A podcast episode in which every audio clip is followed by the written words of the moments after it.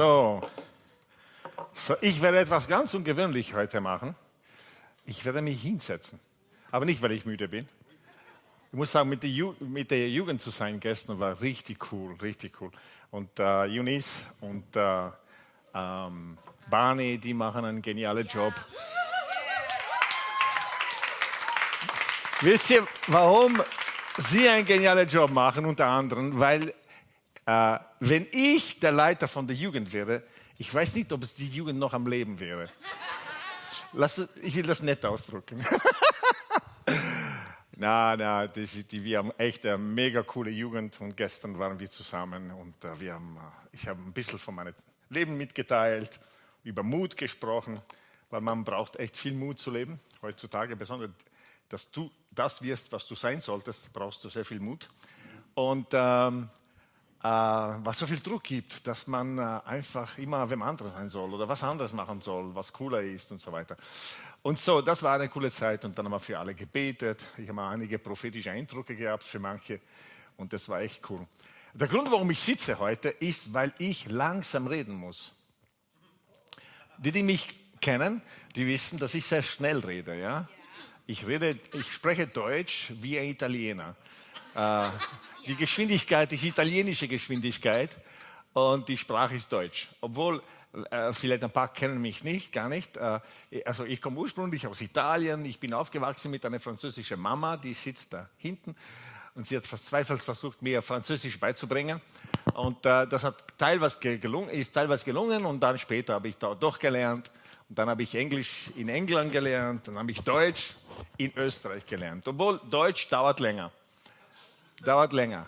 Jemand hat mir gesagt, im Himmel werden wir alle Deutsch sprechen, weil es eine Ewigkeit braucht, bis man das, bis man das gelernt hat. Ja? Und ähm, na wirklich, ich habe so viele Bibelstellen heute, dass ich mich wirklich beim Skript halten muss. Normalerweise bin ich überall auf der Bühne und bewege mich, meine Hände und so weiter.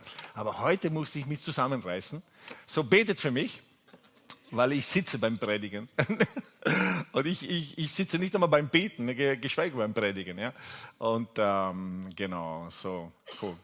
Äh, und auch, weil wir auf Englisch übersetzen. Ähm, und äh, und äh, wir, Glenn hat gesagt heute, Gianni, ich habe die Bibelstelle gesehen, das sind einige Bibelstelle, da wirst du heute sicher schnell reden müssen, weil schon die Bibelstelle zum Lesen, da braucht man zehn Minuten.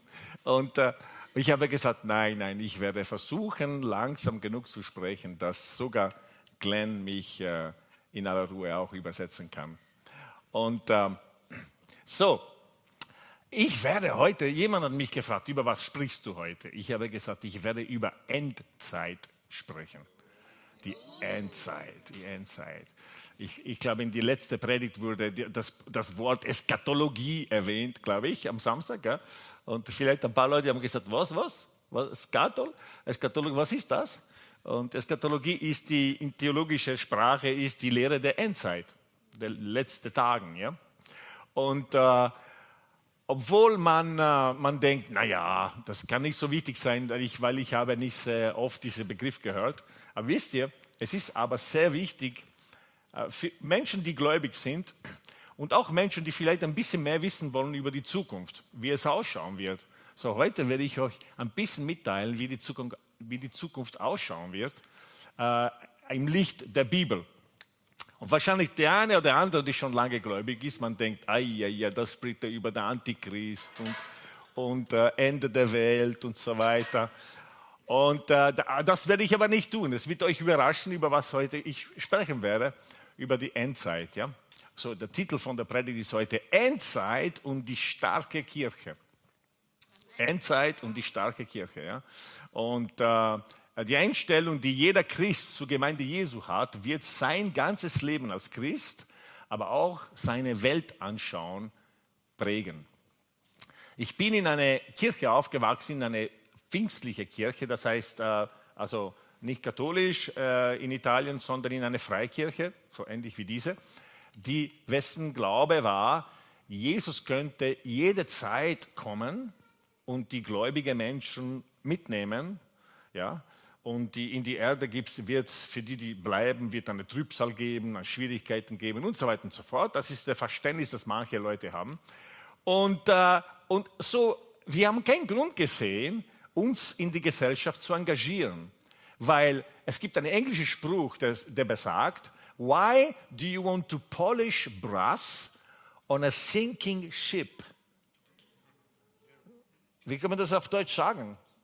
Warum willst du was polieren? Brass? Messing, danke. Wieso willst du Messing polieren in einem sinkenden Schiff? Das bringt nichts, ja? So, schau, dass du so viele wie möglich rettest, ja? Das heißt, was wichtig war, ist, dass Menschen zu Jesus finden und das ist auch wichtig, das Wichtigste im Leben, dass wir eine, in eine Beziehung mit Gott ähm, kommen dass wir uns anloggen, dass wir online sind, sozusagen geistlich gesehen. Das ist eh das Wichtigste. Aber wenn wir eine Sicht haben von, äh, von das Ende der Welt, die, die sehr pessimistisch sind, eine Sicht, dass äh, besonders in unserer heutigen Zeit, ich denke, was sich verändert hat in den letzten Jahren, was immer 50, 60 Jahre, ist, dass das Böse in der Welt für alle sichtbar ist.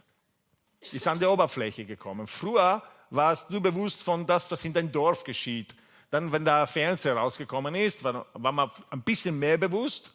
Aber jetzt bist du von allem bewusst und sofort auch. Ja? Du also sehr grafisch auch, was passiert. Die Kriege sind alle so nahe und, und Konflikte und, und Hungersnot. Alles ist viel, viel näher. Und auch böse Dinge, die Menschen tun. Du denkst, sie sind alles so sichtbar. Wir waren früher davon nicht bewusst, weil wir, äh, wir konnten nicht davon wissen. Ja? Aber jetzt wissen wir das alle. Ich, ich glaube nicht unbedingt, dass der Welt, in der Welt die Bosheit unbedingt zugenommen hat. Wahrscheinlich, wahrscheinlich schon. Aber eine Sache ist sicher, ist, dass wir alle davon bewusst sind. Und wenn man davon bewusst ist, man bekommt den Eindruck, ach, wir sinken hier. Ja? Was, wo ist Gott? Die Kirche. Boah, die, wenn, wenn wir hören viel mehr über, wie viele Leute nicht mehr in der Kirche gehen, zum Beispiel, als die Leute, die in eine Kirche gehen. Wisst ihr, dass die Freikirche die schnellste wachsende christliche Bewegung ist in Österreich? Und wahrscheinlich auch in ganz Europa. Aber gleichzeitig gibt es Leute, die in Kirchen aufgewachsen sind, die waren wahrscheinlich für sie, die Nachfolge Jesu war vielleicht nur ein bisschen Religion und so und nicht so, so echt. Manche, äh, und die überlegen sich das und die hören auf, in die Kirche zu gehen oder Teil einer Kirche zu sein. Aber ich bin davon überzeugt, dass Menschen, die sich mit Gott verbinden, die überzeugten gläubige Menschen sind, nicht nur kulturell gläubig sind, ja, so katholisch, weil wir alle katholisch sind, sondern bewusst katholisch oder bewusst evangelisch, äh, diese Menschen nehmen zu. Wirklich, überall auf der ganzen Welt nehmen zu. Massen von Leuten wenden sich zu Gott mehr als je zuvor in die Geschichte der Christenheit. Ja? Und ähm, aber trotzdem, es ist interessant, wie das Böse zum, irgendwie viel, viel sichtbarer wird und viel offensichtlicher wird. Und darum heute will ich über, darüber sprechen, die starke Kirche in die Endzeit. Und es gibt eine äh, Bibelstelle in Jesaja, hunderte von Jahren bevor Jesus auf die Welt kam. Ähm, der Prophet Jesaja ähm, sagt folgendes. In Kapitel 2, Vers 1 sagt, in einer Vision empfing Jesaja, der Sohn des Amos, diese Botschaft für Juda und Jerusalem. Diese Israel war geteilt in Juda und Jerusalem. Am Ende der Zeit wird der Berg, auf dem der Tempel oder andere Übersetzungen sagen, das Haus des Herrn steht, ähm, alle anderen Berge und Hügel weit überragen. Menschen aller Nationen strömen dann herbei. Viele Völker ziehen los und rufen einander zu, kommt, wir wollen auf den Berg des Herrn steigen zum Tempel des Gottes Israels. Dort wird er uns seinen Weg zeigen und wird, wir werden lernen, so zu leben, wie, es, äh, wie er es will. Denn vom Berg Zion aus wird der Herr seine Weisung geben. Dort in Jerusalem wird er der ganze, ganzen Welt seinen Willen verkünden. Ich will gleich von Anfang an sagen, dass in dieser Bibelstelle sind sehr typologische äh, bildhafte Sprache, weil von Anfang an oder von am Anfang war Israel und Zion zum Beispiel, der Berg Zion ist ein, eigentlich für uns Österreicher ist der Berg ist ein Hügel äh, äh, bei Jerusalem. Ja, aber jeder Österreicher, die nach Jerusalem geht, sagt, ich war enttäuscht. Ich habe gesagt, der Berg Zion ist so klein. also, es ist eigentlich ein Hügel, aber ist ein Berg sagen. Ja?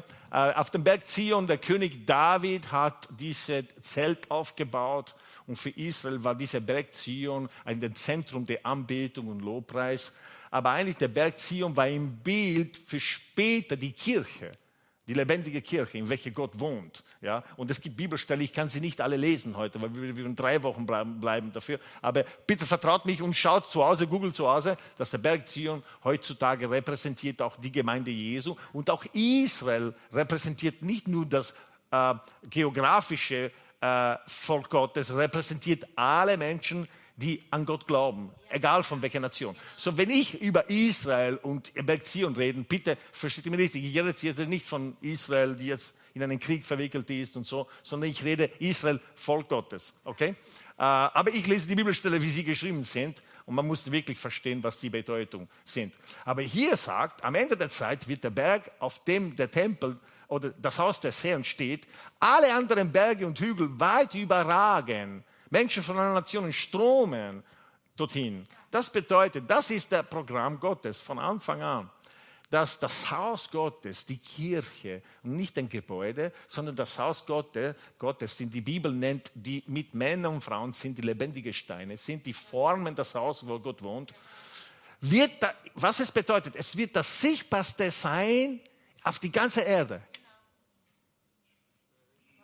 Es werden Menschen sein, die, die werden nur darüber reden. Wir werden, viele Leute werden reden, was da in Gottesdienst passiert ist oder was in der Live-Group passiert ist. Sie werden, wie viele Leute körperlich geheilt wurden oder wie äh, die Wirtschaft angekübelt wurde, weil so viele Leute angefangen haben zu beten. Und manche Männer und Frauen, die in der äh, Geschäftswelt sind, von Gott inspiriert, haben angefangen, altruistischer zu sein und ihr Geld an die Armen zu geben und Ideen zu schaffen, wie wir besser verteilen können und so weiter. Und es wird alles zurückführen auf das, was Gott mit Menschen macht.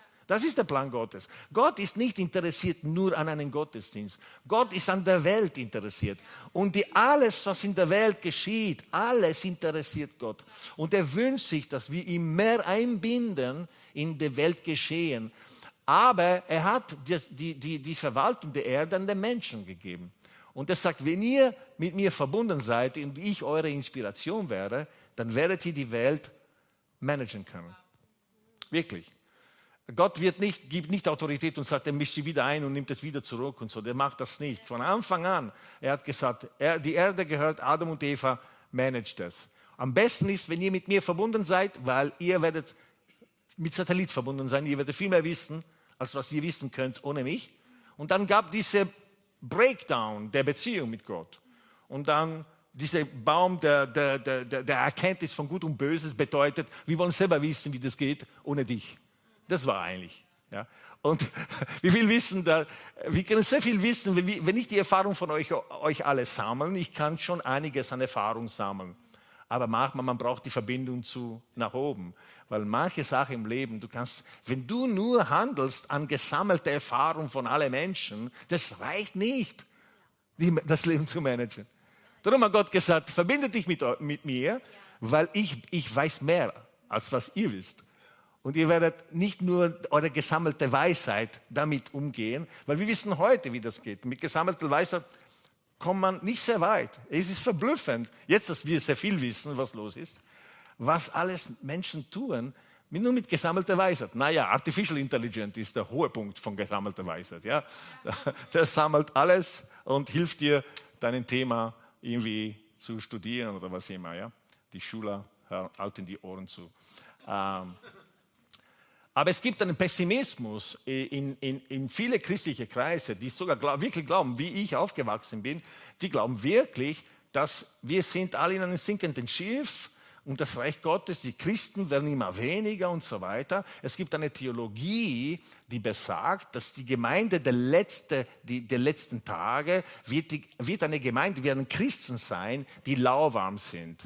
Ja, die lauwarm sind, die, die überhaupt keinen Unterschied machen. Und es gibt sogar sie beziehen sich auf diese Gemeinde in die Offenbarung.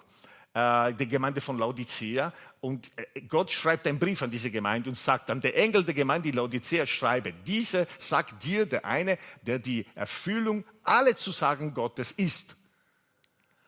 Sein treuer und wahrhaftiger Zeuge. Er ist der Ursprung von allem, sprich von Jesus, was Gott geschaffen hat. Ich kenne dich, sagt Gott an dieser Kirche, und weiß alles, was du tust. Du bist weder kalt noch heiß. Ach, willst du doch das eine oder das, das andere, aber du bist lau.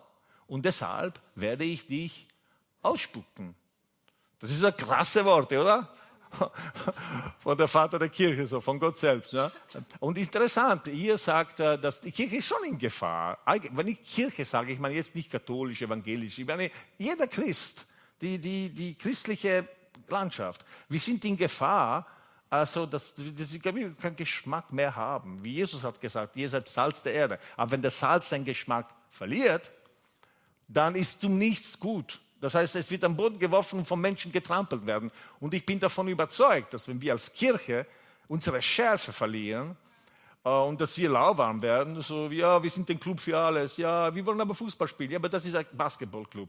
Okay, gut. Die können Fußball spielen, während wir Basketball spielen. Und das ist lauwarm, das ist nichts. Ja? Nicht, nein, nicht Basketball, nicht Fußball.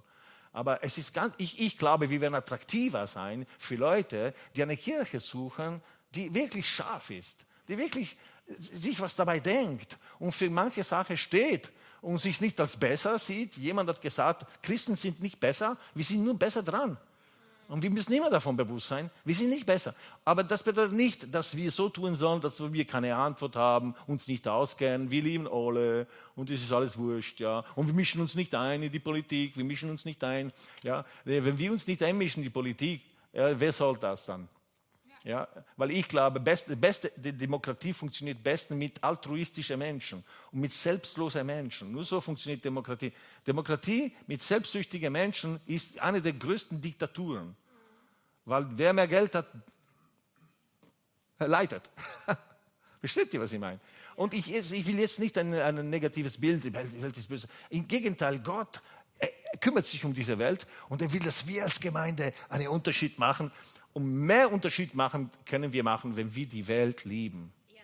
Wenn wir die Menschen lieben, wenn wir die Welt lieben, wenn wir nicht sagen, äh, dann wir sagen, okay, vielleicht sagst du, äh, aber du liebst trotzdem diese Menschen. Genau. Ja.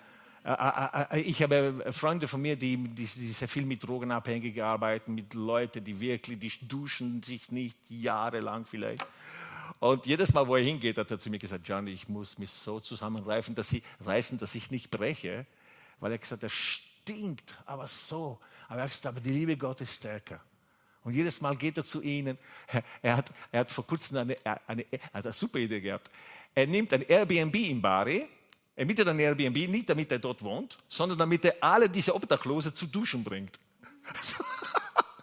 So, er mietet ein Airbnb und bringt alle Obdachlose in der Dusche und dann zahlt. Und der Typ sagt, ja, aber das Bett wurde nicht genützt. Ja, ich habe nicht schlafen können, hat er gesagt. Aber er verwendet die Duschen der Airbnbs, damit die ganze Obdachlose Aber er hat zu mir gesagt, Gianni, ich sage dir, boah, mach mal, ich muss mich so zusammenreißen. Aber so ist Gott. Gott will uns helfen, aber er verachtet uns nicht. Und die Gemeinde Jesu ist ein Herz Gottes in dieser Gesellschaft. Wir sollen aber nicht sagen, alle sind super, alles ist okay, wir, sie brauchen keine Dusche. Na, sie brauchen das. Wir müssen uns einmal, wir, wir, wir, wären nicht, wir wären genau dort, wären wir nicht mit Gott. Ich weiß nicht, ob ich am Leben wäre ohne Gott. Wirklich. Also wir sind nicht besser, wir, wir können nicht arrogant sein, aber Gott will durch seine Kirche die Welt wirklich heilen, prägen, verändern. So, das ist Gottes Plan. Im Psalm 110 steht geschrieben, Psalm 110 äh, steht, ich wollte noch eine Bibelstelle von 2 Timotheus 3 lesen, aber das werden wir auslassen, weil da ist wieder eine Darstellung, wie schlecht in den letzten Tagen Menschen werden. Aber die Bibel sagt nicht alle Menschen, sagt Menschen. Aber nicht alle Menschen. Erwarte nicht, ah ja, typisch, ja, ja klar. Weißt, manchmal, wenn Dinge passieren, es gibt Christen, die sagen, ja, das hat die Bibel eh gesagt, so ungefähr, was kann man machen? Wird eh passieren. Nein, die Bibel hat uns gesagt, dass es passieren wird, aber er hat nicht gesagt, tue nichts dafür oder tue nichts dagegen. Na, wir sollen uns engagieren. Gott will, dass mit seiner Gemeinde es bewirken, dass das Haus Gottes das sichtbarste wird in unserer Gesellschaft. Durch uns, nicht durch Leute, die sagen, kann man eh nichts machen. Boah, ich schaue die Nachricht gar nicht mehr.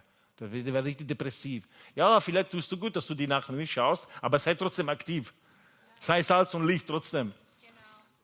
Psalm 110, Vers 1. Der Psalmist sagt folgendes: Einen Psalm, Spruch des Herrn für meinen Herrn, setzte dich zu meiner Rechten. Hier spricht der Vater zu dem Sohn. In andere Wiederholungen von dieser Bibelstelle weiß man, dass das spricht Gott zu dem Sohn und sagt, der Vater sagt zu dem Sohn, Jesus, setze dich zu meiner Rechten, bis ich deine Feinde gemacht habe zu Schemel deine Füße. Den Stab deiner Macht, wie der König, ne, der Stab deiner Macht, und damalige Königin, wird der Herr aus Zion, was ist Zion? Seine Gemeinde. Das heißt, seine Autorität in die Welt wird aus seiner Gemeinde, aus seiner Kirche äh, ausstrecken und dann sagt, herrsche inmitten deiner Feinde. Und in der Bibel herrschen bedeutet nicht beherrschen und versklaven, sondern eher die Herrschaft Gottes, äh, die, äh, die, die, die in der Bibel gezeigt wird als ein liebender Gott, der herrscht. Also das ist super, das ist was Positives. Ja? Ähm, herrsche inmitten deiner Feinde, dein Volk ist voller Willigkeit am Tage deiner Macht. In heiliger Pracht aus dem Schoß der Morgenröte habe ich dich wieder gezeugt. Das heißt, Jesus wartet. Er setzt auf den Rechten des Vaters und er wartet. Sechsmal in der Bibel ist diese Bibelstelle erwähnt. Sechsmal. Es gibt wenige theologische Dinge, wie zum Beispiel die Dreieinigkeit. Der Begriff Dreieinigkeit ist nicht so oft in der Bibel erwähnt wie diese Bibelstelle. Ja? Aber über die Dreieinigkeit reden wir alle oder viele. Aber darüber, dass Jesus einfach sitzt jetzt auf der Rechten des Vaters und wartet. Und was wartet er? Bis alle seine Feinde zu Schemel seine Füße gemacht werden. Was sind seine Feinde? Sind alle Mächte der Finsternis, die nur eins im Ziel haben, die Menschen kaputt zu machen, die Menschen zu zerstören, die Gesellschaft zu zerstören. Das, ist, das sind seine Feinde. Und alle Menschen, die sich alliieren und sagen, das wollen wir auch mitmachen, ja? mit Absicht, mit bewusst. Ja? Aber Jesus wartet. Ja? Und äh, er wartet nicht und schaut, schauen wir mal, was passiert. Nein, nein, er weiß schon, wie es ausgeht für die von euch, die das Buch der Offenbarung gelesen haben, den Mut gehabt haben zu lesen, am Ende steht geschrieben, Jesus gewinnt. Oh yeah. Ja, wirklich. Das ist nicht ein pessimistisches Ende. Ähm, und äh, in Hebräer Kapitel 10, Vers 12 und andere Bibelstellen sagen dasselbe Aussage. Jesus wartet. Jesus Christus wartet. Das bedeutet, dass durch die Gemeinde Jesu, also seinen Leib auf Erden, alle Feinde zu Schemel, seine Füße gemacht werden. Aber wie ich gesagt habe, das passiert nicht mit, mit Aggression und Bösheit, Besserwisserei und so weiter und Hass, sondern passiert genau im Gegenteil, wie Jesus das gemacht hat. Jesus ist gekommen nur mit Liebe und hat die Welt erobert. Was dieser Mensch nur mit Liebe gemacht hat, würde keine Armee schaffen mit Zwang.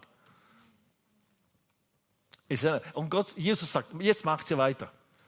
Und darum ist die Evangelien zu lesen sehr wichtig, damit man weiß, aha, so sollte die Kirche sein. Liebevoll, nicht verachtend, nicht verurteilend, trotzdem ermutigend, geh und sündige nicht mehr. Und gleichzeitig, Leute sind ihm nachgegangen. Die größten Gauner sind Jesus nachgegangen und sie haben ihn cool gefunden und die religiösen Leute nicht. Das ist typisch, wie Gott ist. Ja? Und das ist, was wir meinen, wenn, äh, wenn Jesus wartet, dass die, seine Kirche genauso ist, wie Jesus auf Erden. Wisst ihr, Gott hat einen Plan, die Welt zurückzuerobern. Als, als Adam und Eva gesagt haben, wir wollen nicht, dass du über uns äh, bist, sondern wir wollen selbst, uns selbst leiten. Und es gibt gar nicht auf der Welt. Es gibt Einflüsse, die uns leiten. Es gibt keinen Mensch, der sagt, ich leite mich selbst. Du kannst einige Entscheidungen treffen, aber sie sind oft viele vorgegeben schon. Und, äh, und Jesus sagt, Gott sagt, Liebe, hast du einige vorgegebene Sache von mir als von jemand, die eigentlich dich nicht liebt ja, oder die nicht interessiert ist an deinem Leben, egal wie nett Menschen sein können. Ähm, so Gott hat einen Plan der Rückeroberung und der Herzen der Menschen. Von Tag 1, sobald Adam und Eva ihm gesagt haben, na, wir wollen mit dir nichts zu tun haben. 1. Petrus, Kapitel 1, Vers 18, sagt folgendes. Ja? Und es tut mir leid, für, wer die Bibel noch nie gelesen hat, heute kommt, bekommst du eine volle, volle Ladung von Bibelstellen. Äh, in Petrus steht geschrieben, ihr wisst doch, dass ihr freigekauft worden seid von dem sinn- und ziellosen Leben, das schon eure Vorfahr Vorfahren geführt hatten. Und ihr wisst, dass der Preis für diesen Loskauf war nicht etwas Vergängliches wie Silber oder Gold, sondern das kostbare Blut eines Opferlammes, an dem nicht der geringsten Fehler oder Makel war, das Blut von Christus. Schon vor der Erschaffung der Welt war Christus als Opferlamm ausersehen. Äh, das heißt, bevor Adam und Eva die Beziehung gekündigt haben, es war schon im Plan, ich werde mein Leben opfern für sie. Verstehen Sie? Gott ist nie in einer Position, wo er sagt, oh, ai, ai, ai, ai, echt, oh, da bin ich überrascht jetzt. Gell? Da bin ich überrascht. Was machen wir jetzt?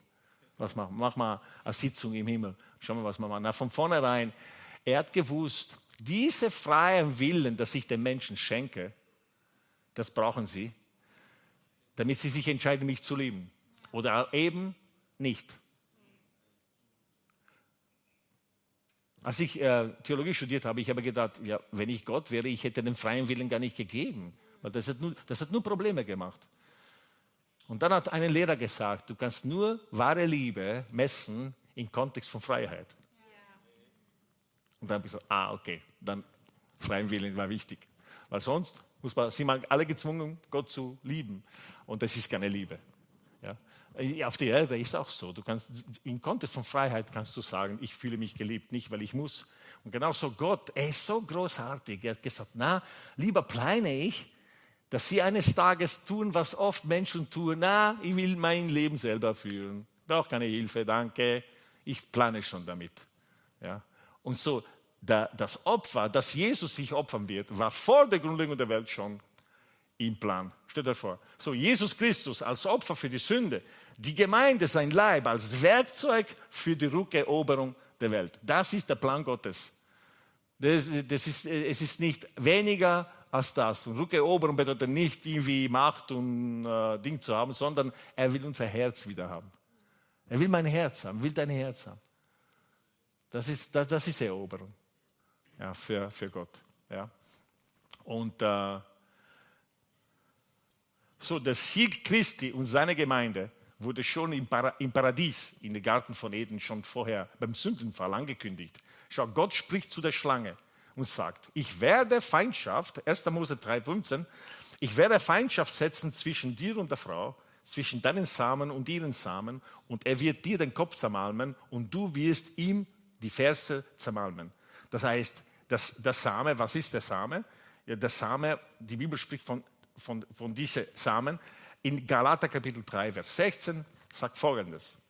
Paulus erklärt das. Dem Abraham aber wurden die Verheißungen zugesagt und seine Nachkommenschaft. Er spricht nicht zu seinen Nachkommen wie bei vielen, sondern wie bei einem. Und in deinen Nachkommen, ja, oder der, der, der Urtext ist in deinen Samen, das ist der Christus.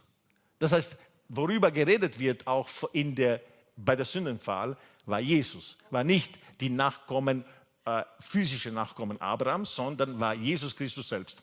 Und schau, ich habe noch etwas noch powervoller. In derselben Kontext, selbe Kapitel von Galater, Kapitel 3, äh, Vers 26. Schau, was Paulus sagt. Denn ihr alle und die Galater waren nicht Juden, die waren Heiden, ja? Die waren nicht Juden. Und zu diesen Nichtjuden sagt Paulus, denn ihr alle seid Söhne Gottes durch den Glauben in Christus Jesus. ja? Stell dir vor, wenn du nur das nach Hause mitnimmst heute, dass du eine Tochter Gottes bist, dass du ein Sohn Gottes bist, ist schon Wahnsinn. Ja. ja? Ihr seid Söhne Gottes durch den Glauben in Jesus Christus. Und dann sagt ihr alle, die ihr auf Christus getauft worden seid, ihr habt Christus angezogen, da ist nicht Jude, noch Grieche, da ist nicht Sklave, noch Freier und da ist nicht Mann oder Frau, denn ihr alle seid eine in Christus Jesus, wenn ihr aber des Christus seid, so seid ihr damit Abrahams Nachkommenschaft. Ja? Und nach der Verheißung Erben. Es gibt manche Leute, die sagen, ja, Israel ist Gottes Volk. Geografische, physische Israel ist nicht Gottes Volk. Jeder Jude, die Jesus kennengelernt hat und sein Leben Jesus gegeben hat, ist Gottes Volk. Ja? Genauso wie wir zusammen.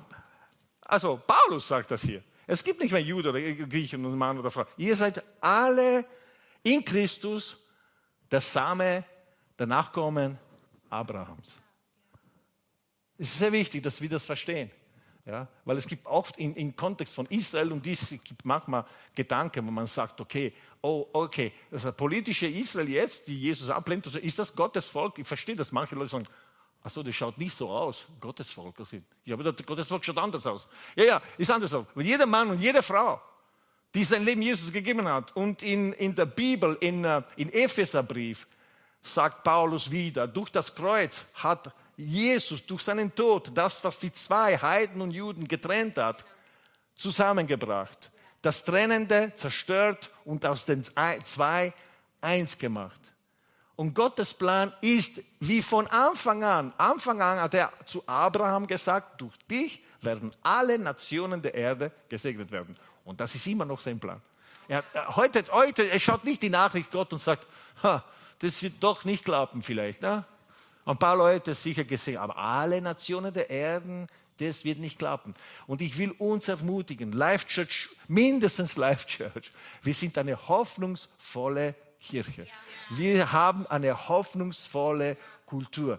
Egal, was das Böse auf die Welt tut, egal wie groß das Böse ausschaut, wir ignorieren das nicht, aber trotzdem, wir machen Gott noch größer. Weil wenn wir die Bibel lesen, sein Programm für, die, für die, seine Kirche, ist fantastisch. Ja, ist absolut fantastisch. Ich schließe mit einer Bibelstelle und das haben wir fertig. 600 Jahre, 600 Jahre ist gut unterwegs, oder? Yes. So viele Bibelstellen. Bitte. Nur dafür brauche ich einen Applaus später. Hm. Was ja, eine Sache ist, was ich beabsichtige, eine andere Sache, was geschieht.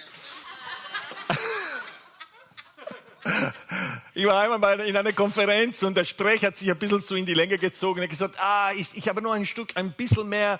Wer gibt mir noch fünf Minuten? Naja, so 100 Leute, es waren 1000 Menschen da, so 100 Leute haben gesagt, ja, ja, wir. Und er hat gesagt, fünf, zehn, 15, 20, 30.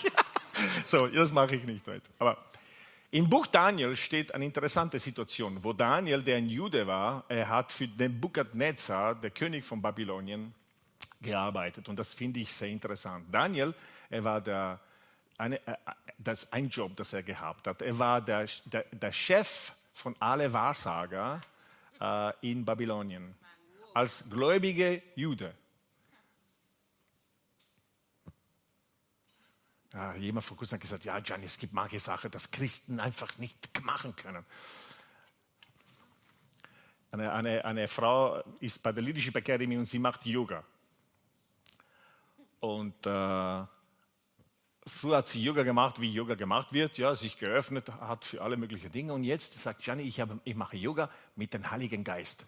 Und jedes Mal, wo ich meine Klasse habe, ich lade den Heiligen Geist ein. Die wissen das nicht, aber ich habe Anbetungsmusik mit Heiligen Geist und wir machen unsere Exerzitien mit dem Heiligen Geist. Na, na, Übungen. Exercise, Übungen. Ja, nichts. Ist, ist was anderes, gell? Exercise. Wir machen unsere Übungen mit dem Heiligen Geist. Also es gibt manche Leute, die würden sagen, na, das geht nicht, Yoga als Christ, das kannst du nicht machen.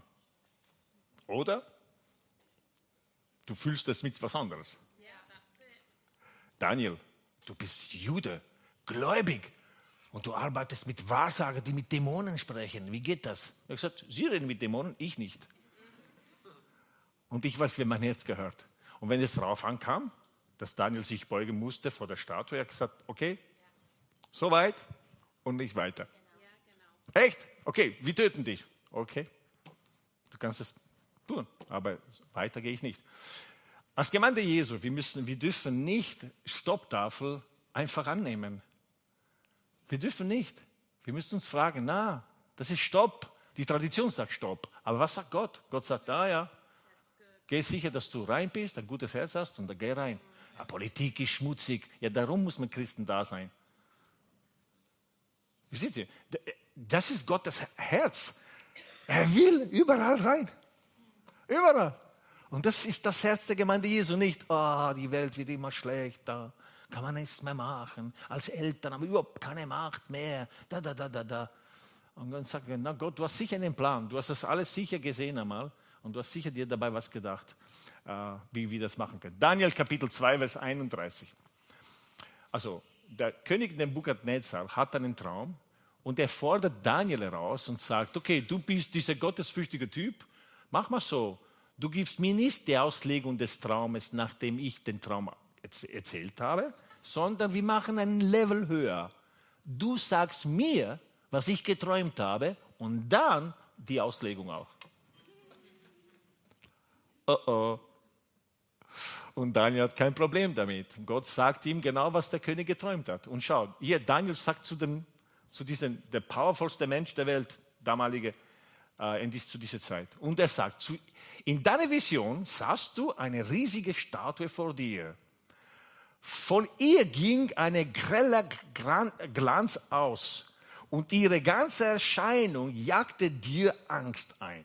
Der Kopf war aus reinem Gold, die Brust und die Arme waren aus Silber, Bauch und Hüften aus Bronze, die Beine aus Eisen und die Füße teils aus Eisen, teils aus Ton. Ich meine, das ist eine genaue das ist nicht, ja, du hast ihn ein stark großes Bild gesehen, ich, wie ich sehe, das würden wir heute charismatisch und wir würden alle damit zufrieden sein. Aber er war sehr genau.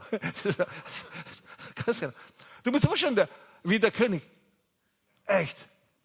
Und dann sagt weiter, während du noch schautest, löst sich plötzlich ohne menschliches Tun ein Stein von einem Berg. Er traf die Füße aus Eisen und Ton und zermalmte sie. Die ganze Statue brach in sich zusammen. Ton, Eisen, Bronzen, Silber, Gold zerfielen zu Staub. Der, äh, denn der Wind wegblies wie die Spreu von einem äh, Dreschplatz. Nichts war mehr davon zu sehen. Der Stein aber, der die Statue zertrümmert hatte, wuchs zu einem riesigen Berg und breitete sich über die ganze Erde aus. Das war der Traum. Nun werde ich dir, mein König, auch erklären, was es bedeutet. cool, oder? Das ist echt mega. Also, du bist der mächtigste König, größer als alle anderen. Dir hat der Gott des Himmels die Herrschaft anvertraut und dir Macht, Stärke und Ruhm geschenkt. Alle Menschen, ja sogar die wilden Tiere und die Vögel hat er in deine Hand gegeben. Er hat dich dazu bestimmt, über sie alle zu regieren. Du bist der Kopf aus Gold. Boah, das ist ja genau. Wow. Das Reich, das nach dir kommt, wird schwächer sein als deines. Das dritte, das Bronzene, wird die ganze Welt beherrschen. Das vierte ist hart wie Eisen. Es zerschlägt alle anderen Reiche, so wie hartes, schweres Eisen alles zermalmt. Doch Du hast gesehen, dass die Füße und Zehen der Statue teils aus Eisen, teils aus Ton waren. Dies bedeutet, das Reich ist zum Teil schwach, stark wie Eisen, zum Teil brüchig, brüchig wie Ton. Die Herrscher wollen ihre Familien durch Heiraten miteinander verbinden, doch ihr Bündnis hält nicht genauso wenig, wie sich Eisen und Ton mischen kann. Jetzt Pause. Ich habe hier eine äh, vier Sachen gebracht, die erklären, dass, es wirklich passiert ist. Buchstäblich historisch, das können Sie in jeder Geschichtebuch lesen, dass das goldene Haupt war die babylonische Reich. Wie, welche 626 äh, haben wir das für den Beamer? Schon, gell? 626 vor Christus bis 539 haben wir nicht, gell? Haben wir das äh, in Projektion? Weil es wäre cool, wenn ihr das sehen könnt. Aber das, eben, ich, ich sage das vielleicht, ah ja, um, nicht. Okay, gut. Äh, das goldene Haupt war das babylonische Reich, 626 bis 539 vor Christus. Silberne Brust, Armen, war Medo-Persische Reich und das war gleich danach, 539 bis 330 vor Christus. Bronzene Bauch und Lenden, Griechische Reich, ja, 330 vor Christus bis 36, äh, 63 vor Christus und eiserne Beine, römische Reich. Äh, 66, äh, 63 vor Christus, weiter. Pass auf, Jesus wurde zur Zeit der römischen Reich geboren. Und das war der Stein. Die von einem Berg runtergerollt ist.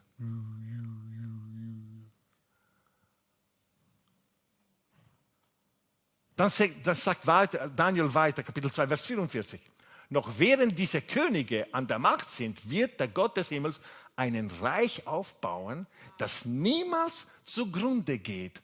Keinen anderen Volk wird er jemals die Herrschaft übertragen. Ja, es bringt alle anderen Reiche zu verschwinden und wird selbst für immer fortbestehen. Das, mein König, war der Stein, die ohne menschliche Zutun vom Berg losbrach und die Statue aus Ton, Eisen, Bronze und Silber und Gold zertrümmerte. Ein mächtiger Gott hat dich in die Zukunft blicken lassen. Der Traum ist wahr und die Deutung trifft ganz sicher zu. Hm? Wenn Jesus gekommen ist, ist nicht gekommen, eine Religion zu starten für ein paar Christen, die irgendwo, die, die eben, nein, nein, wenn Jesus gekommen ist, es war der Stein, der angefangen hat, runterzurollen. Ganz klein, nicht voll bedeutungsvoll. Geh runter und während er runtergeht, wird immer größer, immer größer, immer größer, immer größer. Was sagen andere Bibelstellen? Am Ende des Tages, die Herrlichkeit des Herrn wird die Erde erfüllen wie das Wasser das Meer erführt. Und eine der letzten Bibelstellen in der Buch der Offenbarung, schauen wir das in Offenbarung, das Buch, was jeder sagt, das ist das Buch von Ende der Welt, Antichrist und schlecht. Ja, schau, was er sagt hier. Jetzt ertonten die Posaunen des siebenten Engels und im Himmel erklangen mächtige Stimmen. Von jetzt an, das haben die Stimme gesagt, von jetzt an gehört die Herrschaft über die Welt unserem Herrn und dem, der er als König auserwählt hat und eingesetzt hat. Jesus Christus, Gott, wird für immer und ewig herrschen. Ich will euch ermutigen, uns ermutigen. Ich weiß, was man heute hört, was man heute sieht. Es klingt ziemlich arg. Ja? Aber jedes Mal, wo du sowas in die Nachricht schaust und sagst, Gott, ich danke dir, dass durch deine Gemeinde, du wirst diese, Mensch, diese Welt heilen. Du bist eine Herrschaft der Liebe und der Freundlichkeit und der Kraft ausbreiten, mehr und mehr. Und falls du eine Person bist, die eine Theologie hast, der Pessimismus, nicht weil wir Optimisten sind, das sind wir auch, aber weil die Bibel etwas anderes sagt. Sagt Gott, zeig mir ein anderes Bild von deiner Kirche. Wieso? Weil Gott braucht jeder von uns. Es lohnt sich, jeder Frau zu helfen, jeder Mann zu helfen, jeder Mensch zu helfen, weil wir sind nicht in einem sinkenden Schiff. Amen. Dankeschön.